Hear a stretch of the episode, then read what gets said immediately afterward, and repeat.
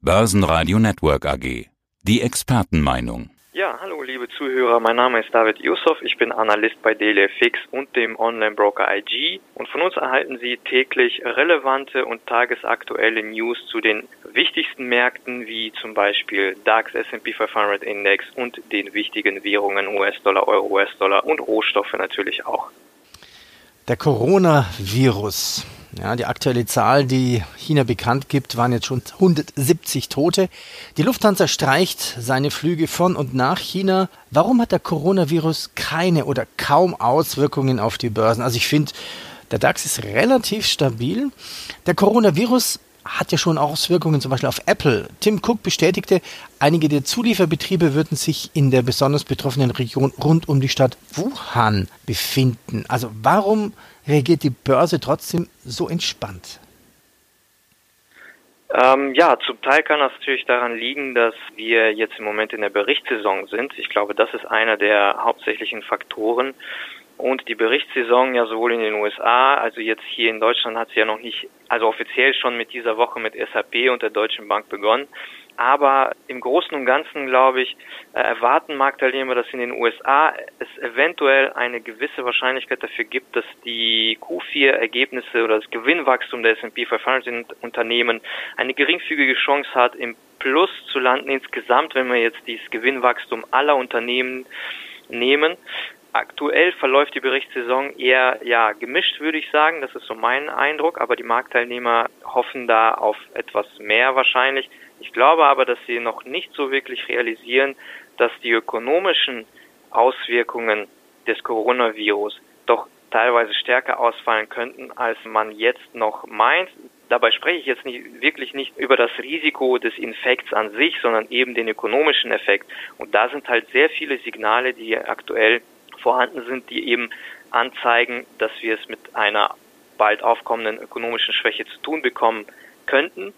Aber diese Berichtssaison in den USA und auch die Hoffnung, dass die Notenbanken nochmal nachlegen werden, die befinden sich ja jetzt in, im, sagen wir mal, in einem in, in einer Pause des Lockerungszyklus und wenn es sein muss, werden sie halt nochmal nachlegen. Das ist vielleicht noch so ein bisschen die Hoffnung, was den DAX angeht, vielleicht auch der schwächere Euro insgesamt, der die Märkte noch so ein bisschen auf Trab hält. Aber ich glaube, die Realität, die wird früher oder später auf den Markt einschlagen, beziehungsweise zumindest für ein bis zwei Monate dafür sorgen, dass neue Allzeithochs jetzt erst einmal unwahrscheinlicher geworden sind. Und wenn wir, wenn die Unternehmensergebnisse quasi abgefrühstückt sind, weil das ja eher ein Blick in die Vergangenheit ist, dann muss die Realität eingepreist werden und die Realität schaut noch mal, nun mal in die Zukunft und in den nächsten ein bis zwei Monaten sieht es nun mal nicht so rosig aus, insbesondere aufgrund des Coronavirus und den ökonomischen Risiken, die dadurch entstehen. Also schon interessant. Da hat quasi die Notenbank auch ein Mittel gegen Viren. Schon spannend. Ja, die Industriemetalle sind nach oder Druck haben nachgegeben. Äh, hat das auch mit dem mit dem Virus zu tun? Ich schätze mal vordergründig auf jeden Fall ja, denn der Virus ist ja ähm, in, in China ausgebrochen, also quasi dem Land, das insbesondere für die globale Konjunkturschwäche in den letzten zwei Jahren dazu auf jeden Fall sehr stark beigetragen hat. Wir dürfen auch nicht vergessen, dass also dieser Vergleich immer mit dem SARS-Virus und dem aktuellen Virus, der ist zwar gut, zumindest die ökonomische Wirkung, was die ökonomischen Risiken angeht, die sind jetzt eben stärker, auch wenn der Infekt vielleicht nicht so stark ist oder beziehungsweise der Virus an sich nicht so stark ist wie der SARS-Virus.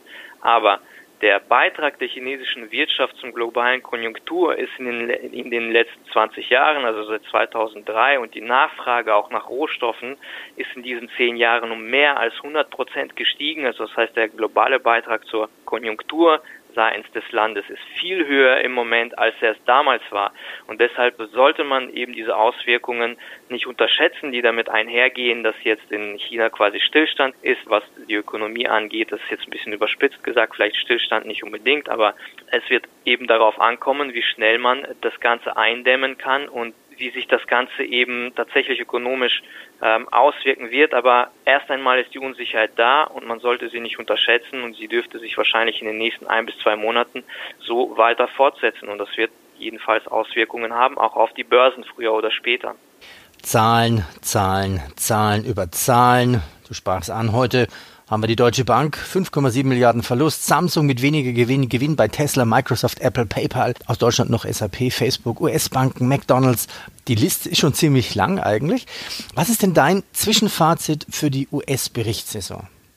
Ich finde, die US-Berichtssaison verläuft im Großen und Ganzen im Rahmen der Erwartungen vielleicht sogar ein Tucken besser, als man es erwartet, aber auf gemischter Basis. Das heißt, diese, diese besseren Zahlen, die werden jetzt vielleicht auch gar nicht so stark eingepreist. Das sehen wir auch an der Reaktion des Marktes. Wenn wir jetzt zum Beispiel Microsoft uns anschauen, Apple, haben alles gute Zahlen, die da abgeliefert worden sind, aber die Reaktion auf positive Zahlen war sehr geringfügig. Hingegen, wenn wir uns die negativen Zahlen anschauen, jetzt zum Beispiel von Facebook und ähm, einigen anderen äh, Unternehmen, auch hier klar zwar eine nicht unbedingt sehr ausgefallene negative Reaktion, aber das, das, das hat auf mich so den Eindruck, dass vieles bereits schon eingepreist worden ist, was das Positive angeht.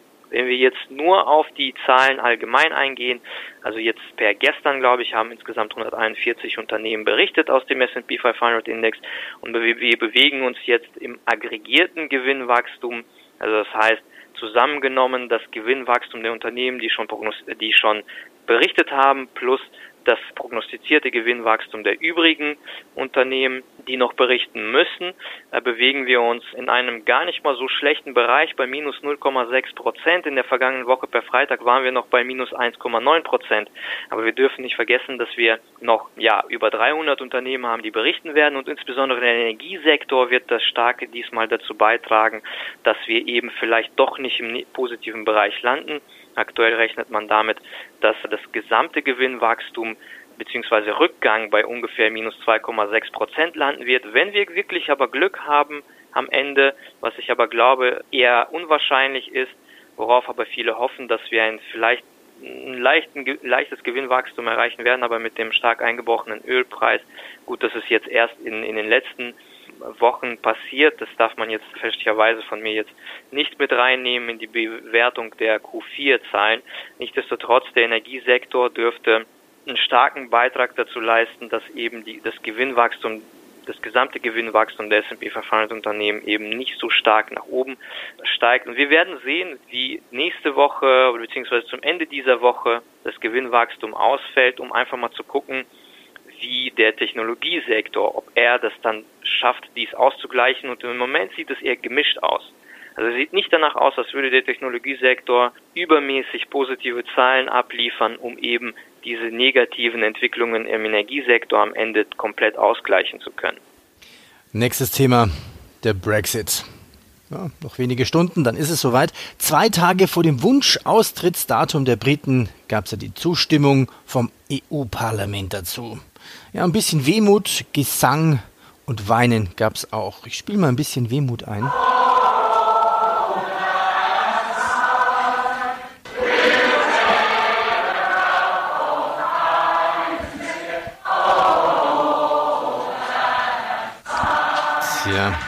Die einen EU-Parlamentarier waren froh, dass sie gehen durften, die anderen haben geweint und hoffen, dass sie vielleicht mal wieder kommen dürfen. Auch hier eigentlich wenig Auswirkungen an den Börsen, anscheinend alles eingepreist. Aber was macht das Pfund momentan? Ja, genau. Also ich glaube, dass, dass sich spätestens seitdem äh, klar geworden ist, dass das Brexit wahrscheinlich jetzt am 31. Januar vollzogen wird und wir aber in diese Trans Transition Phase übergehen, also in diese Phase, in der eben der Ausstieg geplant wird und es werden äh, auf jeden Fall neue Arrangements verhandelt, beziehungsweise ja, neue Verhandlungen stattfinden zwischen der EU und UK.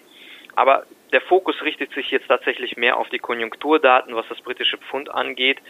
Und es wird ja nicht damit gerechnet, dass, diese, dass diese Phase vor Ende 2020 endet. Und selbst da gibt es einige kritische Stimmen, die sagen, es wird wahrscheinlich so schnell nicht gehen. Bis dahin wird eben UK eben in dieser Customs Union, in der Zollunion bleiben können, so wie ich verstanden habe. Und äh, solange das der Fall ist, sollte das erst einmal keine kurzfristigen Auswirkungen auf das Pfund haben, meiner Ansicht nach, sondern der Fokus richtet sich jetzt auf die Konjunkturdaten. Und hier gibt es tatsächlich einige gemischte Aussagen. Einige rechnen damit, dass sich durch dieses zurückgestellte Brexit-Risiko jetzt, weil eben im vergangenen Jahr viele Investments zurückgehalten worden sind, dass sie in diesem Jahr wieder zurückkommen, vielleicht jetzt nicht zu Anfang des Jahres, aber im Laufe des Jahres rechnet man eben damit, dass die britische Wirtschaft an Stärke gewinnt und damit auch das britische Pfund. Was wir jetzt aber noch als Faktor dazu haben, ist, dass die Notenbank überlegt, vorsichtshalber wahrscheinlich zumindest einen Zinsschritt zu erwägen er wird wahrscheinlich jetzt nicht heute kommen, aber eventuell im nächsten Monat oder in den nächsten zwei Monaten. Und das kann tatsächlich dazu beitragen, also je nachdem, wie dovisch dann eben die Aussagen, die Prognosen der Notenbank ausfallen, wie vorsichtig werden sie tatsächlich vorgehen in diesem äh, geldpolitischen Rahmen. Davon wird wahrscheinlich dann auch die Entwicklung im britischen Pfund abhängen. Wenn sie zu dovisch äh, sich positionieren, vielleicht auch überraschenderweise heute oder äh, also ich glaube zwar nicht, die Wahrscheinlichkeit sehr gering, dass die heute schon an der Zinsschraube drehen, aber vielleicht wird es im Laufe des Monats oder des nächsten Monats auch vor allem Konjunkturdaten geben, die reihenweise schlechter ausfallen, dann kann das britische Pfund tatsächlich stärker darauf reagieren. Im Moment testet es, glaube ich, die 1,30 gegen den Greenback an und wenn diese Marke nach unten stärker unterschritten wird, dann könnten wir vielleicht einen kleinen Abwärtsschub in Richtung 1,28 sehen. Und wie gesagt, der Rest wird davon abhängen, wie die Konjunkturdaten ablaufen in den nächsten ein bis zwei Monaten und wie die Bank of England sich positioniert. Aber dann sollten wir wahrscheinlich eher wieder zu einer Erholung ansetzen, irgendwann mal in den nächsten zwei Monaten weil eben alleine schon diese Erwartung daran besteht, dass die britische Konjunktur sich im Laufe des Jahres verbessern könnte. Ob das natürlich hundertprozentig so stattfindet, das kann man nicht sagen, aber zumindest Erwartungen daran sind da und die bestehen und die sind schon realistisch, wenn man sich die Entwicklungen des vergangenen Jahres ansieht, dass viele Business Investments zurückgehalten worden sind und jetzt nochmal zurückkommen könnten in diesem Jahr. David, ich danke dir für deine Markteinschätzungen. Sehr gerne. Vielen Dank auch. Börsenradio Network AG das Börsenradio für Broker.